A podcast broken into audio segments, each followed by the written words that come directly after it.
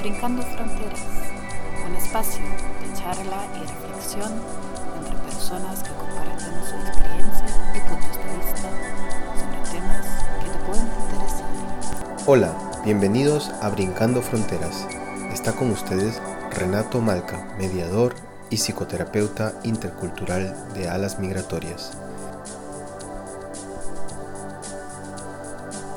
En la entrevista de hoy hemos invitado a Douglas Iván Zuálaga Colmenares, un emprendedor, comunicador y activista social colombiano que llegó a Bélgica hace más de cinco años buscando asilo.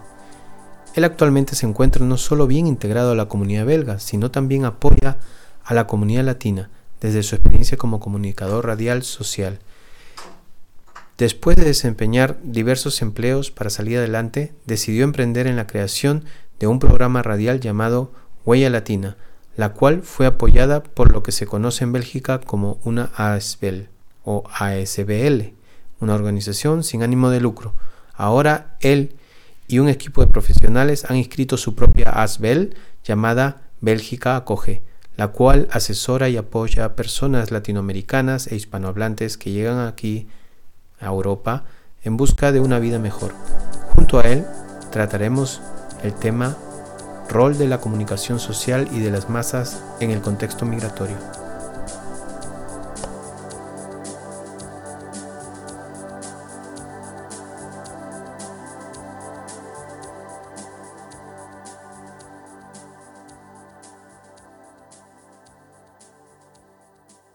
¿Qué tal? Buenas tardes, Douglas. Eh, muy encantado de tenerte aquí en este espacio. ¿Qué tal? ¿Cómo estás? Hola Renato, buenas tardes, buenos días, muchas gracias eh, por, la, por, la, por la entrevista, por este espacio y todo bien, gracias a Dios, todo excelente, trabajando mucho en el sector social. No, no hay de qué, más bien es bastante importante y valorado, ¿no? Este tema que vamos a hablar hoy, especialmente para nuestro colectivo, el colectivo inmigrante, sobre más que todo sobre los temas eh, de los medios de comunicación colectiva y su papel en el tejido social. Dime, me contás que tenías mucha experiencia en este espacio. Dime, ¿qué te motivó a trabajar en, los medios radiales y cómo decidiste darle este enfoque social a este rol que, asumiste como comunicador en sí?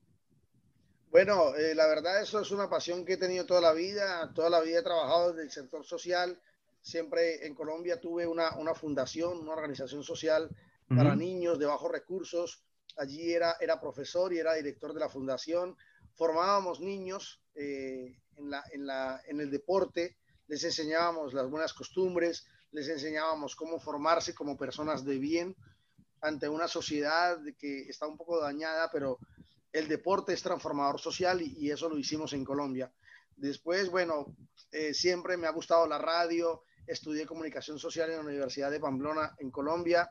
No terminé mis estudios por, por, por cosas personales, económicas, sociales, demás, pero siempre estuvimos en emisoras, trabajé mucho en emisoras comunitarias, emisoras sociales, fui director de un programa radial en la universidad donde estudié, eh, también trabajé con otras emisoras en colegios haciendo labores sociales por los estudiantes, también fui presentador de, de, ceremonias, de eventos de, una, de un organismo gubernamental, hacíamos eventos deportivos de 3.000 personas, hacíamos eventos sociales en fin de año.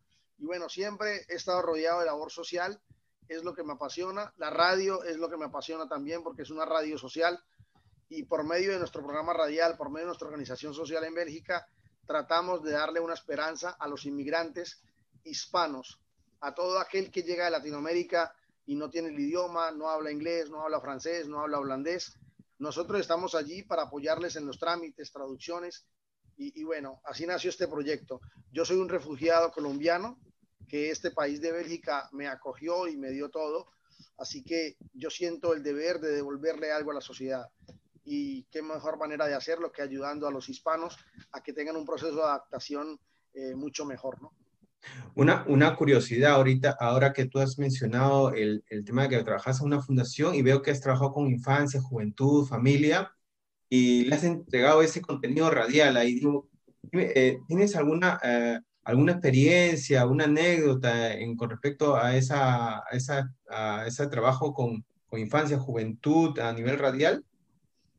Bueno, a nivel radial, eh, la, la, experiencia que tengo con juventud es que cuando yo era estudiante me pasó algo muy, muy, muy gracioso y es que yo era un simple estudiante de radio, de comunicación en la universidad donde yo estudiaba, pero también me tocaba ser de profesor con algunos jóvenes que estaban empezando en la radio y les enseñamos un poco de técnicas vocales, de, de cómo introducirse en la radio.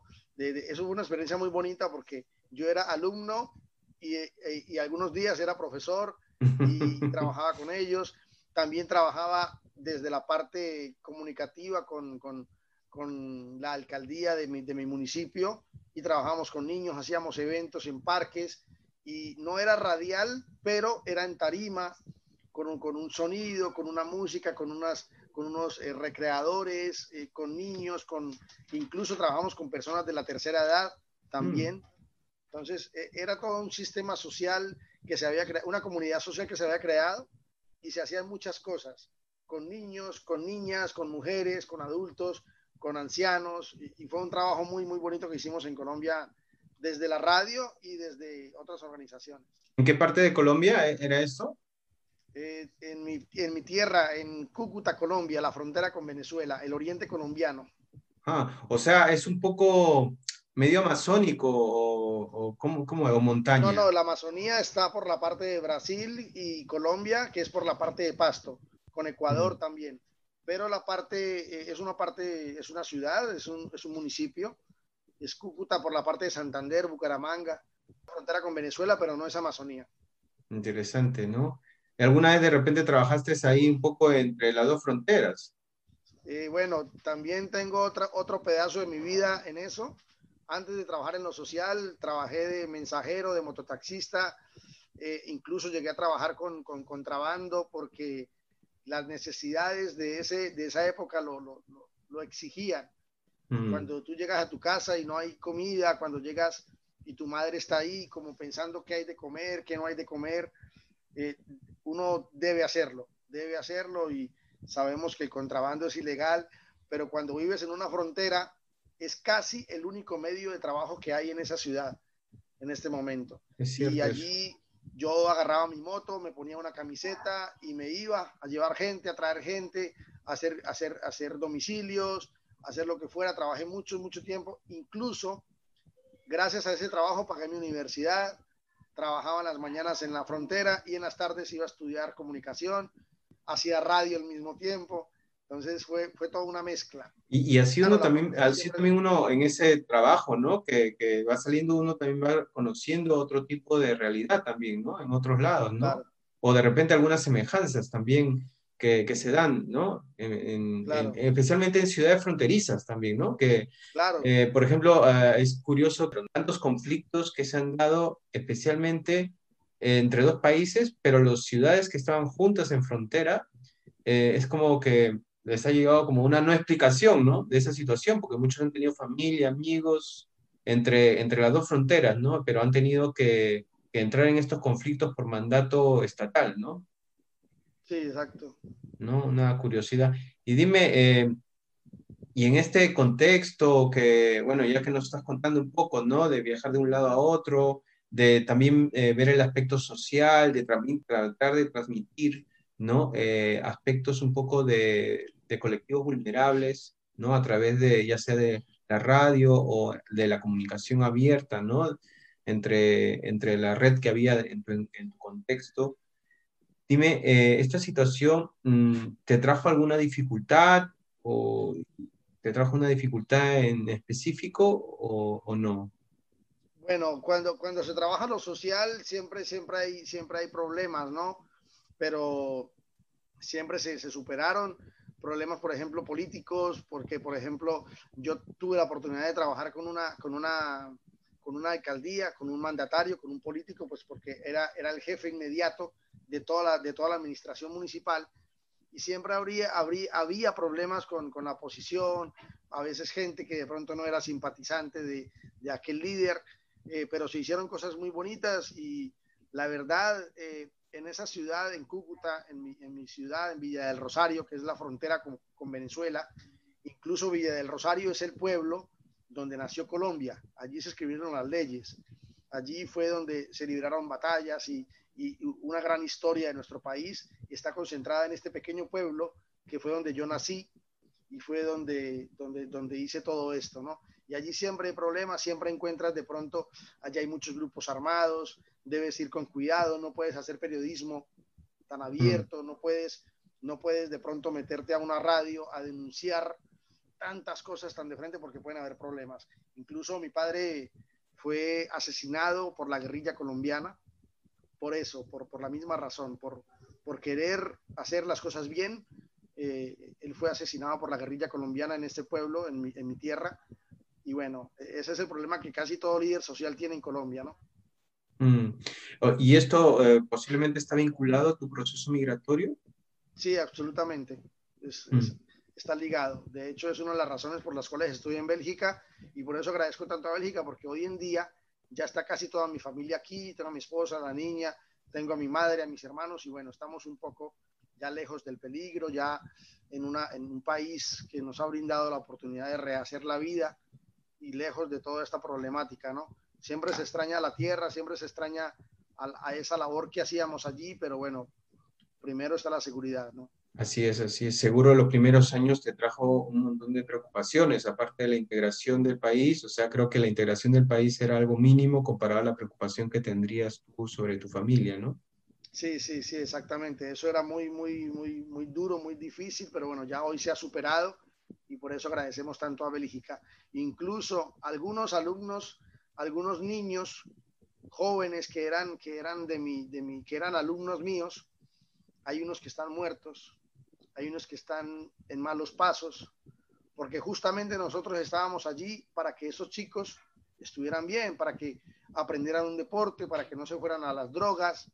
Y cuando yo me vine para Bélgica, me enteré de que algún chico fue asesinado, de que otro chico está en las drogas, entonces siempre sientes la impotencia de que tu gente sigue, sigue ahí en peligro, ¿no? Pero bueno, esa es la dificultad que hay siempre. Claro, porque eh, no solo está el, peligro del inminente y reconocido problema y conflicto que existe en Colombia, sino también la, mm, la, carencia de una clara estructura en las instituciones, ¿no? Y, por eso también la valoración de esas instituciones, ¿no? Y, con los servicios que no brinda a, los, a nuestros pueblos, ¿no? En general creo que la mayoría de países latinoamericanos, unos mejores que otros, pero les pasa esta situación, ¿no? Y bueno, y agregando a los problemas que cada país tiene, ¿no? Claro, claro, es que las tres problemáticas de Colombia, pienso yo, desde mi experiencia, desde mi ciudad, de mi pueblo, yo creo que las tres, los tres, las tres grandes faltas de Colombia son la falta de educación, la falta de, apoyo y obviamente la, corrupción, ¿no? Porque los grupos armados, ¿por qué existen? Por la corrupción. Mm. La falta de educación, ¿por qué existe? Por la corrupción. Entonces, si no hubiera corrupción, seguramente no hubieran grupos armados. Y no es por justificarlos, pero todo, todo esto es, es, por la corrupción, ¿no? No, no tiene otra, no tiene otra, otra respuesta. Y obviamente esto lleva a una falta de educación. Y obviamente los jóvenes toman el camino más fácil, que es el camino de la delincuencia, el camino de las drogas, y el gobierno no, no, no, no, hace nada para eso. Sí, pues lamentablemente pasa esto, ¿no? Aunque esto de la corrupción eh, siempre es un tema bastante discutido, ¿no? Porque es como que es primero el huevo o la gallina, ¿no?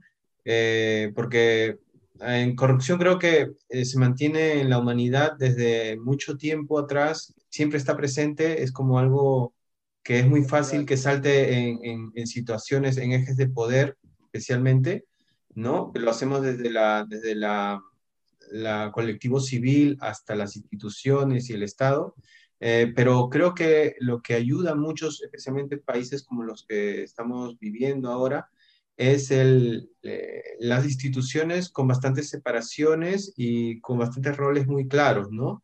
Estructuras muy claras que no permiten que, que cuele esta, esta situación muy, muy humana, ¿no? Que es la corrupción, ¿no? Entonces, sería también valorar un poco, ¿no? ¿Qué tal cómo estamos organizados, ¿no? Realmente, cómo estamos constituidos, cómo gestionamos los recursos y todo eso, ¿no? Pero bueno, eso es un tema bastante vasto. Y dime, hablando tú, llegaste a Bélgica, encuentras que Bélgica, tú dices, tú, eres una persona muy agradecida, especialmente ahora por el país que te acogió, que es Bélgica. Dime, ¿cómo, cómo así, bueno, llegaste directamente a Bélgica o llegaste a otro país? Bueno, yo no, yo llegué directamente a Bélgica, eh, me vine desde, desde mi pueblo directamente a Bélgica porque aquí tengo una prima, eh, una familiar que, amablemente me abrió sus puertas de, su casa y de su familia y, ella, ella sabe que yo soy eternamente agradecido con ella. Y bueno, ella me brindó su apoyo, pero igualmente fue duro la adaptación. Llegué directamente acá. Obviamente cuando llegas a un país, o sea, tú vienes, imagínate, tú vienes de un pueblo. Mi pueblo es, es no es tan rural, es, es un pueblo ciudad. Es como una ciudad pequeña de aquí. De este exacto, porque allí hay universidades, hay estadios, hay grandes estructuras, hay grandes empresas pero es un pueblo por su tamaño. Y, bueno, llegar, a, de, llegar de un pueblo así, llegar, llegar a Europa con tres idiomas, donde no nadie habla español, yo llegué a la parte, llegué a la parte neerlandofona, a la parte flamona, donde se habla en holandés. Y, bueno, llegué allí, la adaptación fue dura, empecé eh, trabajando en fincas, limpiando establos de paloma. Eh, ¿Establos de paloma? Establos de paloma. ¿Cómo es eso? Eh, debes, eh, hay unos, unos lugares donde guardan 300, 500 palomas. Mensajeras. Eh, mensajeras, son palomas entrenadas. Y los belgas son, son amantes de estas cosas, ¿no? Y un belga me contrataba, yo me, yo me acuerdo que me contrataba por 50 euros el día. Y yo era feliz, porque yo pensé que era millonario. O sea, era mucho dinero cuando, cuando yo llegué. Y, y bueno, después me di cuenta que no era mucho, ¿no? Claro. trabajé allí un tiempo, eh, cuando empecé con lo del proceso de asilo, de refugio, fue todo un proceso, fue largo. Eh, también trabajé recogiendo frutas en las fincas, en pleno, casi, casi con invierno, recogiendo peras y manzanas en los, en los campos, porque es un campo muy, muy rural, un municipio muy rural aquí en, en la parte de Limburgo, aquí en Bélgica y aprendí un poco el holandés, con, un, holandés bastante incorrecto, pero me logré defender con ese. Es bastante complicado, ¿no? Es el, el, neerlandés, ¿no? El neerlandés, sí. Oficialmente se llama el neerlandés. Sí. Y bueno, ese idioma es bastante, bastante difícil y bueno, pudimos aprenderlo allí, gracias a Dios, con, con mucho teléfono, mucho internet, estudiando muchas horas. Y trabajé allí en esto, después pasé a trabajar en un restaurante lavando platos, después pasé a otro restaurante trabajando en cocina, y bueno, el trabajo de, cocina me ha ayudado muchísimo aquí, en limpieza. Después pude tener mi habitación, mi, apartamento, poco a poco. Todo fue muy difícil, pero también fue, fue, fue enriquecedor, ¿no? Porque todo eso le enseña muchas cosas a uno. A ver cómo funciona todo, cada cosa, ¿no? Claro. Cómo, funciona la sociedad también. yo llegaba, yo llegaba a la comuna y hablaba un poquito holandés, un poquito español, y siempre había gente que me ayudaba y encontraba gente buena, gente belga y siempre, siempre ser agradecido con la gente de Bélgica por todo eso. Y bueno, fue, fue difícil, pero bueno, aquí estamos. Y ahora, y ahora, y ahora pues este, estás en la parte que hablan francés. Sí, ahora estoy en Bruselas, capital, en la capital de Bélgica, la capital de Europa. Me vine para acá porque en ese pueblo, pues, yo tenía trabajo en el restaurante, tenía un buen trabajo, pero no era muy estable, no, no trabajaba muchas horas, no era seguro, porque a veces había trabajo, a veces no. Entonces yo, yo pensé, tengo que irme para Bruselas, porque aquí en Bruselas yo, yo sabía que tenía eh, más gente latina, más el francés es muchísimo más fácil, ya pude aprender el francés también. Hay gente colombiana, hay gente latina, hay iglesias donde tú vas y te ayudan, te asesoran, te, te acompañan. Entonces me sentía un poco más acompañado en Bruselas. Y llegué aquí a Bruselas, también trabajé cocina, de cocinando, limpiando, lavando platos poco a poco y ya hasta que se me hasta que se me es bastante intercultural no Sí. Bruselas. Sí, Bruselas, aquí en Bruselas hay de todos los idiomas y de todos los colores. Mm, mira, qué, qué interesante. ¿Y, ¿Y cuáles fueron tus impresiones cuando, cuando llegaste ahí, especialmente a Bruselas, donde te abriste más campo? Bueno, cuando llegué a Bruselas, como te digo, conocí a gente de la iglesia, una iglesia latina que hay aquí, mm. y bueno, me refugié mucho en ellos porque fueron personas que me ayudaron mucho me ayudaban con, con, con, con, ayudas económicas, me ayudaban a buscar trabajo, me ayudaban a transportarme, me ayudaban sobre todo a, hacer algunos trámites, que es lo más difícil. Cuando llegas a un país, es, lo más difícil es el sistema de, de, inscribirte en una comuna, de cómo sacar un documento, tienes que traducir, tienes que ir a la embajada, no sabes tomar el tren, no sabes tomar el metro, nunca, yo nunca había visto un metro, nunca había visto un tren, así que es bastante difícil eso, pero bueno, todo salió adelante y, y la impresión fue, fue grata, fue, fue bonito, fue duro, pero fue bonito, porque aquí en Bruselas lo bueno es que hay muchas instituciones, hay muchas organizaciones al servicio de la gente, donde tú vas y si tú no tienes comida, te dan comida, donde si no tienes dónde vivir, te, te ayudan a, a, conseguir un refugio. Hay muchas ayudas. Te ayudaron con todo el aspecto legal para, para, también traer a tu familia y todo eso. Sí, todo, claro, todo fue un proceso y por eso mismo es que ahora eh, eh, hemos logrado, ya tenemos, apenas tenemos tres semanas de haber recibido el número de empresa como organización social. Ya logramos crear la organización, organización social que se llama Bélgica Acoge. Bélgica Acoge, porque tú me dijiste, no, estoy, estoy en una ASBL, no, ASBL, ¿no? Yo decía primero, no, no, no tenía, pero es una organización sin ánimo de lucro, ¿no? Sí, exactamente. ASBEL significa Asociación Son Lucratif en francés, que significa Asociación sin ánimo de lucro. Y es, eh, es una organización obviamente humanitaria. Vamos a hacer visitas a los refugios, vamos a buscar a la gente hispana para ver qué necesita, qué trámites tiene que hacer. Tenemos abogados que están, nos, nos están ayudando, tenemos asistentes sociales, tenemos traductores que nos están cobrando las traducciones mucho más económicas para la gente hispana. Vamos a hacer una campaña de limpieza por toda la ciudad para recoger las, las colillas de cigarrillos con jóvenes. Vamos a hacer, por ejemplo, cursos de francés gratuitos para la gente hispana que está llegando y que no tiene la oportunidad de estudiar francés o que no tiene el dinero para, para pagarse un curso. Entonces, estamos haciendo muchos programas y, ya somos una organización social. Y aparte de esto, tú sabes que tenemos el programa radial, donde ayudamos mucho a los emprendedores, porque hay gente que no tiene trabajo, que son latinos y venden empanadas, venden comida, venden bandeja paisa, los peruanos que venden ceviche, hay peluqueros, hay electricistas, hay personas que decoran, hay todo un grupo de emprendedores y nosotros en la radio les hacemos publicidad gratuita para que ellos puedan surgir en sus emprendimientos. Eso somos, eso somos nosotros en cuanto a organización. ¿Y cómo se puede, eh, o sea, con ambos proyectos, una, una pregunta, eh, ¿cómo, cómo, cómo, cómo puede salir adelante? O sea, ¿cómo, cómo reciben algún apoyo? ¿Cómo, ¿Cómo se impulsa? ¿Cómo se activan estas dos, esto, por ejemplo, tanto tu programa radical de Huella Latina como el ASBL? Eh, ¿Reciben ayudas de algún lugar? No, no, no, de ninguna manera. Nosotros, Sponsors. Eso es, eso es, una iniciativa nuestra, totalmente nuestra, mía y de mi esposa, que, que, yo, o sea, yo siempre, por un lado, siempre trabajo en lo social, siempre me ha encantado ayudar a la gente, a los niños, a, a, a, las personas de nuestra tierra. Y bueno, aquí eh, se me ocurrió la idea y, y, la hicimos realidad con mi esposa.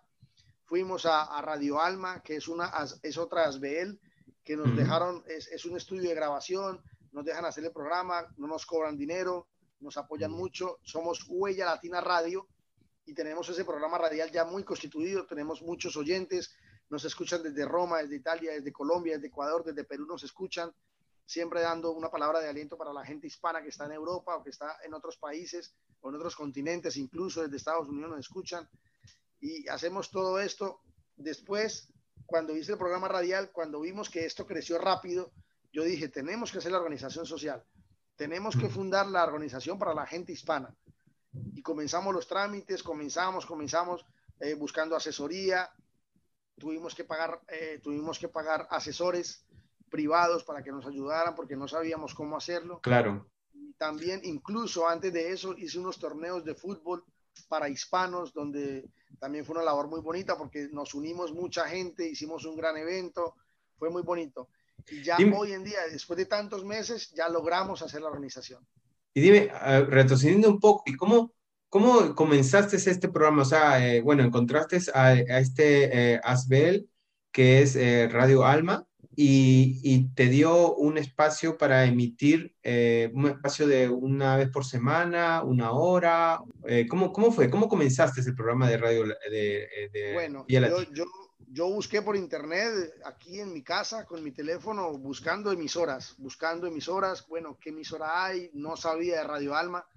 Cuando encontré Radio Alma y encontré que tenía una hoja de vida muy interesante, es, un, es, un, es una plataforma radial que tiene 32 años de experiencia. Les mandé un mensaje por Facebook, me respondieron y les eh, hicimos una cita. Fui, me presenté, yo dije, mire, yo soy refugiado, yo soy colombiano, yo soy social, yo quiero hacer radio. Yo no quiero dinero, no quiero que me paguen, simplemente quiero hacer radio, déjenme hacer un programa. Y me abrieron las puertas, fueron muy amables conmigo y me entrevistaron incluso, primero me hicieron una entrevista al aire y luego me, me dejaron hacer los programas los lunes a las 7 de la noche.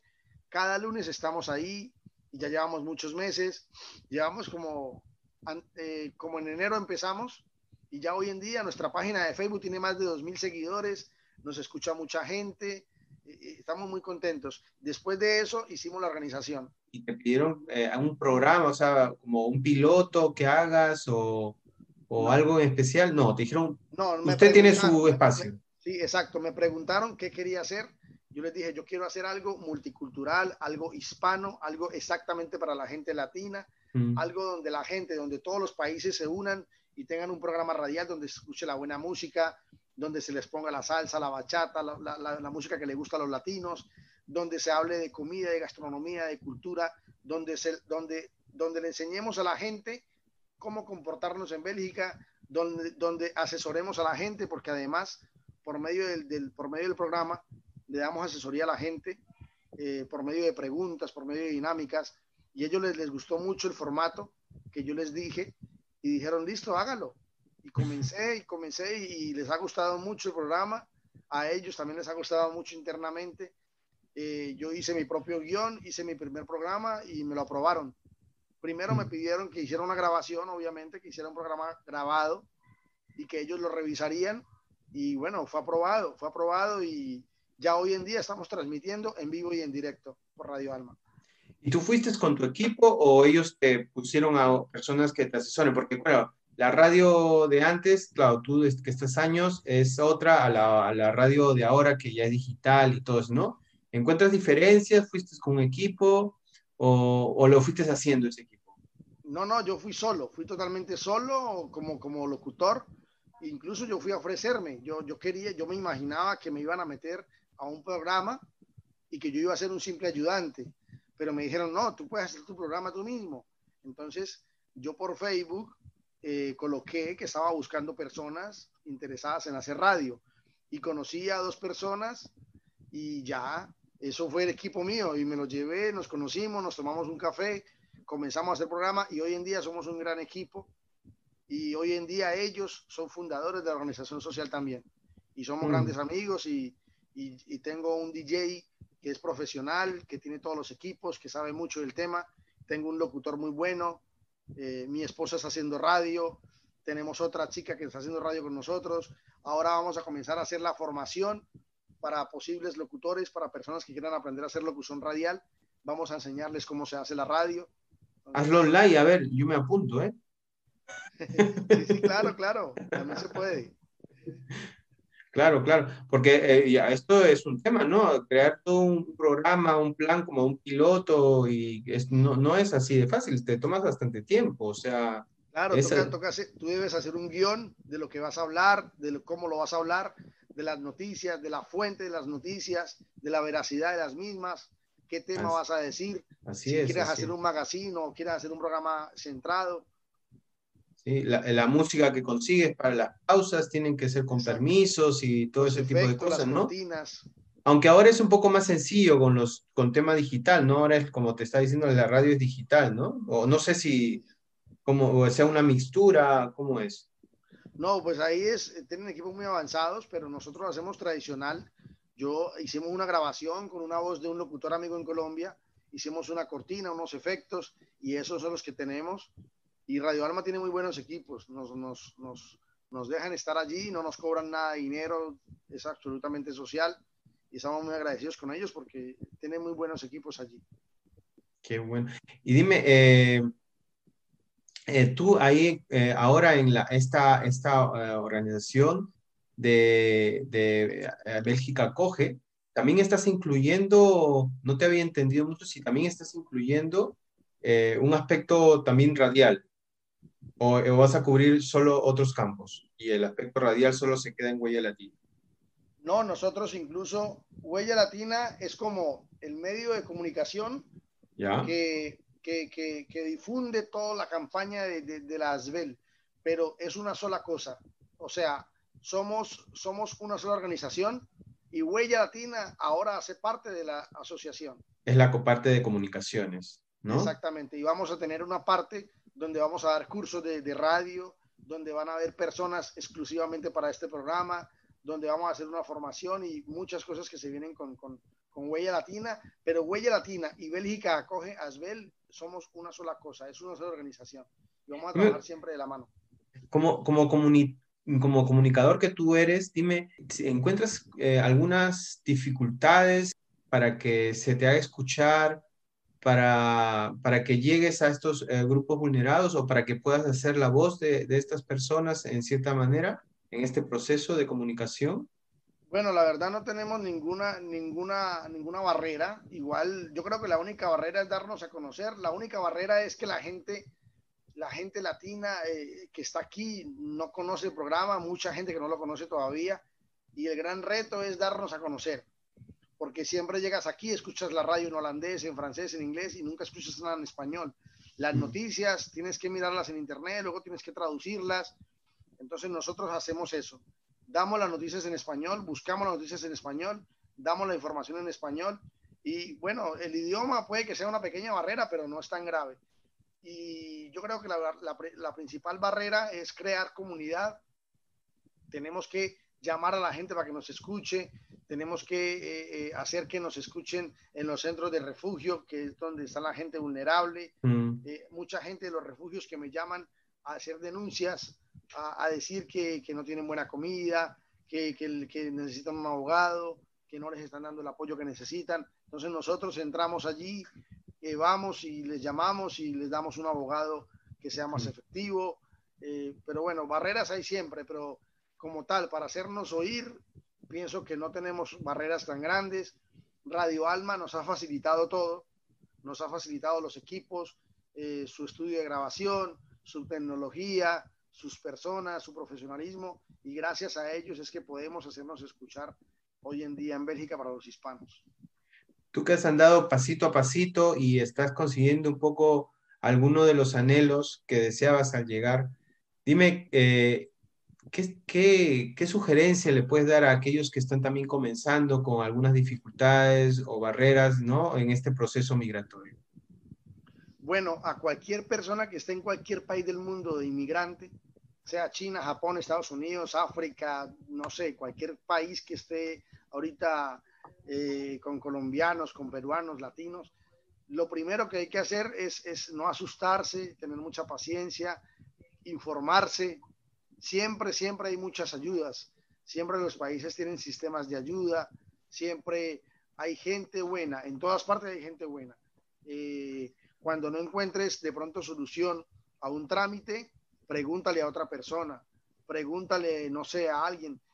Yo me acuerdo que cuando yo salía a buscar trabajo, yo miraba internet, miraba los restaurantes, me iba a caminar y yo entraba y buscaba gente y siempre encontraba a alguien que hablaba español o siempre encontraba a alguien que, que entendía lo que yo decía y siempre encontraba solución. Es no encerrarse, no, no estés en tu apartamento esperando a que el gobierno te dé las ayudas. Sal a buscarlas sal a buscar trabajo, aprende el idioma, que es lo principal, eh, busca gente buena, o sea, rodeate de gente buena y tal. Es, es, es, es eso, es tratar de no asustarse con, con la primera impresión, porque tú llegas y, y, sientes que el idioma no es el tuyo, sientes que, que no es tu gente, que no te entienden, que, que para ir a comprar un, un, una bolsa de leche es, es, un problema porque no sabes cómo pedirla. Eh, si, siempre esto, esto te, te angustia pero hay que tener paciencia porque ese proceso es obligatorio. No hay forma de saltarlo. No hay forma, claro. Porque gracias a ese proceso vas a aprender el idioma. Gracias a ese proceso vas a conocer la gente de acá, la gente del país donde estés, y hay que hacerle hacia adelante y siempre buscar la legalidad, siempre buscar la manera de ser legales, de buscar un contrato de trabajo. Cuando tienes contrato de trabajo, tienes una, una, una seguridad social. Cuando pagas impuestos, tienes ayudas del Estado, tienes derecho a tener ayudas del Estado. Siempre hay que buscar la legalidad, hay que buscar la manera de formarse. Si no tienes trabajo, si todavía no encuentras un empleo, aprovecha, busca cómo estudiar, busca una, una organización, busca, estudia por internet, hay que aprender, hay que siempre, siempre que, que el día no, no, se, no se desperdicie, que cada día... es, buen mensaje, ese es un muy buen mensaje, que el día no se desperdicie. Si, si, por ejemplo, estamos en pandemia, ahorita yo te cuento, en pandemia hicimos la organización, estábamos encerrados, todos confinados, pero por medio de esta, de esta herramienta virtual, ya hoy en día estamos, estamos constituidos. Si nos hubiéramos puesto a esperar que la pandemia terminara, no hubiéramos hecho nada. Claro, esto, hay que, esto ha sido para, eh, a pesar de las dificultades tremendas que ha traído a nivel personal, social, en el mundo en general, creo que eh, también ha traído ciertas cosas en las cuales todavía no nos atrevíamos a hacer, ¿no? ¿No? Por ejemplo, yo también te cuento, ¿no? O sea, hace ya un año que, que yo estoy atendiendo virtualmente, tanto terapias como mediaciones. Y, es una experiencia increíble que yo ya la tenía en la cabeza y las proponía a colegas para que trabajemos juntos y no se animaban, decía, uy, que eh, hasta querían entrar si hay un curso especial, ¿qué curso ni qué ocho cuartos? Directamente hacer el trabajo y, y sale muy bien e interesante, tiene muchos, muchos pro claro, claro. Claro, hoy en día, como lo decíamos en Huella Latina Radio, hoy en día la gente está más digitalizada. Ya todo se hace por internet y, de alguna manera ganamos, ganamos experiencia, ganamos herramientas. Es como tú cuando te arrojaste en los primeros tiempos a la radio. Exacto, así es. Siempre se aprende del proceso. Del proceso siempre se aprende, eso es lo más importante. Así si te saltas el proceso, te saltas el curso y te, te saltas el aprendizaje. Buena, buena, hay que tener buenas bases, ¿no? para seguir adelante. Eh, y, entrando de nuevo al, tema de la, de la ASBL, ¿no?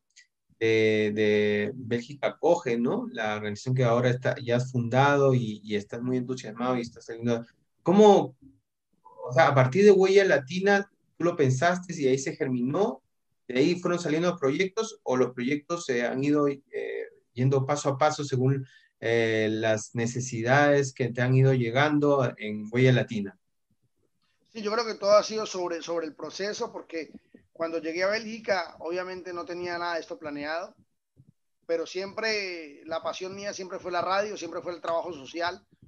Cuando yo llegué a Bélgica, yo dije, bueno, voy a salir adelante, voy a trabajar, voy a, a tener mi negocio, quizás tener un restaurante, porque a mí me, me apasiona la cocina también, me gusta cocinar y siempre he tenido ese proyecto como de tener un restaurante, ¿no? Y yo decía, bueno, voy a lograrlo, pero ya, hasta ahí. Cuando llegué a, Huella Latina, cuando creé Huella Latina, que no tenía ni siquiera nombre el programa, eh, ahí fue donde comenzó todo, donde dije, bueno, esto como que sí se puede, esto como que es muy bueno, esto como que ayuda a mucha gente. Entonces comenzó la idea a llegar otra vez a la cabeza porque te recuerdo que yo tuve una fundación en Colombia. Ya, esta organización yo ya la creé en Colombia. ¿Cómo se llama? La, la, organización en Colombia era una fundación de niños. ¿Cómo se llamaba la fundación? Se llamaba la Fundaciones por Villa. Fundaciones por Villa. Es por Villa porque mi pueblo se llama Villa. Ah, es por Villa, es por Villa. Sport, Sport de deporte, sí. Es por Villa y porque mi, mi, pueblo se llama Villa del Rosario. Claro. Como te digo, es la cuna de Colombia y, y, y bueno, amo mi tierra y por eso tenía ese nombre. Y bueno, y poco a poco en Huella Latina me fui dando cuenta de que sí funcionaba, de que, de que sobre todo me fui dando cuenta de las necesidades de la gente. La gente comenzó a llamarme al programa, mira, necesitamos esto, necesitamos lo otro, no tenemos cómo hacer un documento, no sabemos cómo ir a la comuna, no sabemos hacer este proceso. Y yo dije, algo tenemos que hacer para eso. Y dije, voy a hacer una, una organización, un ASBEL. Eh, leí mucho, eh, vi muchos videos, investigué y, vi que aquí hay muchas organizaciones que, que ayudan a la gente. Y yo dije, bueno, pues yo voy a hacer otra igual y mejor, porque aquí hay organizaciones que ayudan a la gente, pero en ciertas cosas no más. Nosotros queremos una organización que ayude a la gente en muchas cosas, que los ayude, por ejemplo, con alimentos, pero también con abogados, pero también con asistente social, también con cursos, también con formaciones, emprendimientos, radio, o sea, vamos a hacer algo, algo muy importante y, eso lo vi sobre la marcha. Nunca estuvo planeado, pero siempre estuvo ahí la idea, siempre estuvo ahí. Y gracias a Huella Latina, gracias a Rodearme, pues hoy es una realidad. Para eso tienes que aliarte también con otras organizaciones, ¿no? Para que un poco se pueda generar esto, ¿no? Porque ¿de dónde, eh, cómo se puede mantener esta, esta organización tuya, ¿no?